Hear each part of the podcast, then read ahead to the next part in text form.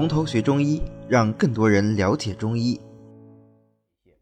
那么，呃，大家肯定已经发现到了，我们先讲大剂小剂什么，那就是比较纯的一个凉血止血药，对吧？讲到侧柏叶，已经就不是那么纯正了。那么讲到仙鹤草，哎，仙鹤草呢，啊，它是一个收敛止血药啊，它是蔷薇科多年生草本植物龙牙草的全草啊。如果我们就叫龙牙草，是不是感觉挺玄幻的，是吧？非常好听的一个名字啊。那么仙鹤草呢，其实它身上也不光是这个。呃，草能够入药啊，就是这个呃全草。哎，全草入药不是都利用了吗？对，但是它有不同的生长阶段啊。仙鹤草刚刚冒那个芽，我们叫鹤草芽，它是拿拿来杀虫的啊。那我们因为杀虫药讲的比较少啊，所以就没有讲这味药，但是大家了解一下就可以了。呃，仙鹤草呢，一般是夏秋季，嗯，把它采完下来，洗净晒干，切断生用就可以了啊。这个非常简单。那么有意思的是啊，它有个别名叫呃脱粒草。为什么叫脱粒草呢？因为啊，民间有个偏方，就是我们劳累太过啊，当主要这个劳累指的是体力上的劳累啊，就是过去比方说扛麻包啊，嗯，或者是这种拉很重的车啊，扛行李啊，扛这种货物啊等等啊，就这种体力上啊，或者干农活啊，体力上过度劳累以后啊，有那种脱力的症状，就过度劳累以后，呃，特别疲惫啊，四肢无力啊，这种情况下。用仙鹤草啊，比较大剂量的啊，六十克、一百二十克，拿了用水煮，煮了以后喝啊，能够快速的恢复精力啊，所以民间把它叫做脱力草。但是呢，呃，它不是用仙鹤草一味药来煮啊，它是仙鹤草大剂量的，然后再加上呃相对也比较大剂量的这个红枣一起煮。那红枣呢，它本身是个补益药啊，所以有人说你这个。呃，最后吃了说觉得精神好一点，是不是？哎，也跟那红枣有关系呢？嗯，这个是有争论的啊，因为你单独吃红枣好像也没有这么好的效果呀。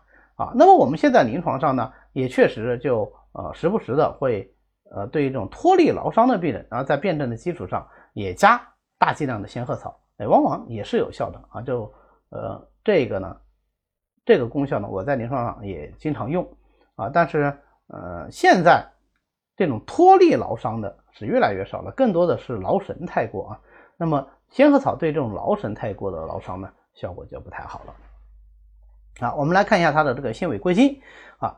仙鹤草呢是苦涩平归肺肝脾经的，因为它苦啊就能够降啊，涩呢就能够收，既能降又能收，那是不是啊？它就特别善于治疗这种。血热妄型的这种出血啊，因为因为它本身又会肝经嘛，对不对啊？所以它就有很好的收敛止血的作用啊，能够用于啊各式各样的出血症啊，热症也可以，寒症也可以啊。配上呃鲜生地、丹皮、栀子、侧柏叶这些药啊，我们前面讲侧柏叶也是专门的这个收敛止血药，对吧？生地、丹皮、栀子那就没有止血作用，它们就是清热的啊。那么就是呃有清热以治本，有止血以治标，哎，那配在一起治疗血热出血症。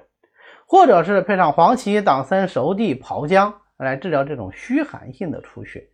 党参、熟地、炮姜，这个当然是都没有止血的作用。那仙鹤草有止血作用，对吧？它们治本，仙鹤草来治标啊。所以仙鹤草是一个呃非常好的呃止血药。嗯，我们临床上用来治疗这种血尿、治疗这种血精，效果都不错。但是一般来说用量要比较大，就是三十克。呃，六十克，我最多时候用到一百二十克啊，也也都有啊，尤其是治疗血精的时候用的比较多，效果还是不错的。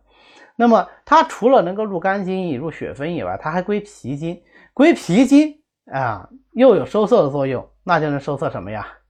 对，能收涩久泻嘛，对吧？脾虚就容易泄泻啊，所以它能够治疗慢性久痢，虚症实症都可以用，它就是一个收涩的作用啊，它不是说健脾的作用，它这个收涩的作用来产生疗效的。那么脾主气，对吧？呃呃，脾为气血生化之源，所以这种脱力劳伤往往先伤脾气。那么仙鹤草又能入脾经啊，本身又涩而能收啊，它就能收涩僵脱之气，所以它就能够治疗劳力过度的脱力劳伤啊。这个是对我们前面脱脱力草这个别号啊，这个特有功能的啊一种药药性的这种解释。啊，这个解释合不合理呢？呃，仁者见仁。为什么？因为我前面讲过了，就是对于仙鹤草能够治疗脱力劳伤这一事实是有不同的看法的。因为单纯从药性上讲，它毫无补益作用啊，那很奇怪，它为什么能够治疗脱力劳伤啊？那么在有一些动物实验上呢，也重复的不是特别的好啊，但是我们临床用了确实有效啊，所以有些争议。那么仙鹤草味苦，味苦就能够燥，燥燥什么？燥湿啊，燥湿，这是个非常有趣的功效。为什么这么说呢？因为中医认为呀，我们前面讲这个驱虫药已经讲过了，之所以浑身寄生虫，是因为体内有湿。那我燥湿以后没有湿了，是不是这个虫就不能长了？哎，所以它就因此而有杀虫的作用。那我们前面讲过，它的鹤草芽就本身是一个很好的杀虫药啊。那仙鹤草杀虫的效果呢，比鹤草芽要差很多。那它因为鹤草芽是比较强的一个杀寄驱杀寄生虫的药物，但是它也有啊，也有这个杀虫功效。那它的杀虫呢，就不是杀肠道寄生虫，是杀什么呢？啊，是杀阴道滴虫。那它对于阴道滴虫引起的阴道炎，当然呃也可以引起滴虫性尿道炎。对于男性来说，滴虫性尿道炎，对吧？啊，出现了各种。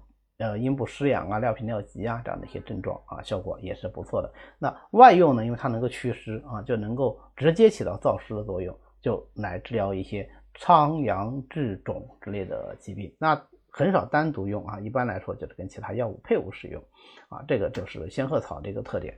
仙鹤草还有一个特殊的功效，就是大剂量仙鹤草水煎的时候，它可以治疗疟疾啊。这个就是。很难用这个药性来解释啊，但是确实存在的功效，我们就把它归于这个特殊功效。那我们这个专辑呢，嗯，特点就是说用药性来解释功效，但我们的中药药性理论也并没有发展到完美的地步啊，也不是说所有的这个功效都能够很完美的用药性理论来解释。那不能解释这功效，我们不能否定它啊，也保留，那我们就作为特殊功效来存在。比方说仙鹤草。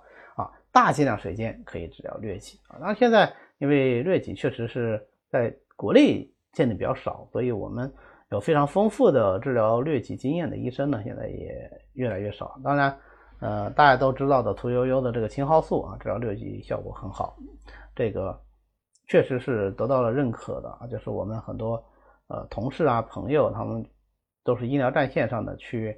啊，非洲援非，那么基本上去了以后都会得一次两次疟疾啊。啊，我有一个同学是去了以后得了三次疟疾啊，其中有第一次就是碰上是老疟啊，那就是生死关上走了一遭，嗯，他就是用青蒿素抢救回来的啊。所以现在呢，我们学这些药啊，可能觉得疟疾离我们挺远的。啊，但是功效呢，我们还是记一下啊，也许什么时候碰上了，就还是有用啊。好，最后我们总结一下仙鹤草的功效，就是收敛止血，能够止痢杀虫。好的，今天呢我们就讲到这里。为了方便大家和其他喜欢中医的朋友一起来学习和讨论中医知识，我们呢建了一个微信群，欢迎大家扫描下方的二维码，添加我们的管理员的微信，然后发送“从头学中医”。他就会拉大家入群的。那么我们下次再见。